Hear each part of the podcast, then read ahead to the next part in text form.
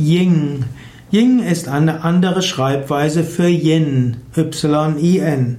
Ying ist damit das passive weibliche Prinzip, das empfangende Prinzip. Ying ist das Prinzip von Ruhe und Entspannung.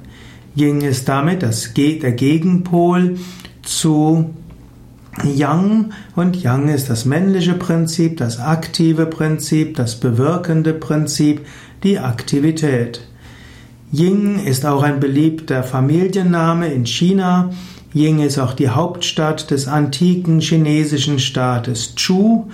Ying ist auch ein Kreis in der Provinz Shaanxi. Es gibt einige berühmte Personen, die den Namen Ying trugen und man spricht in China auch von der sogenannten Ying-Dynastie, die zu einer bestimmten Zeit China regiert haben soll. Die Ying-Dynastie wird auch bezeichnet als die Shang-Dynastie.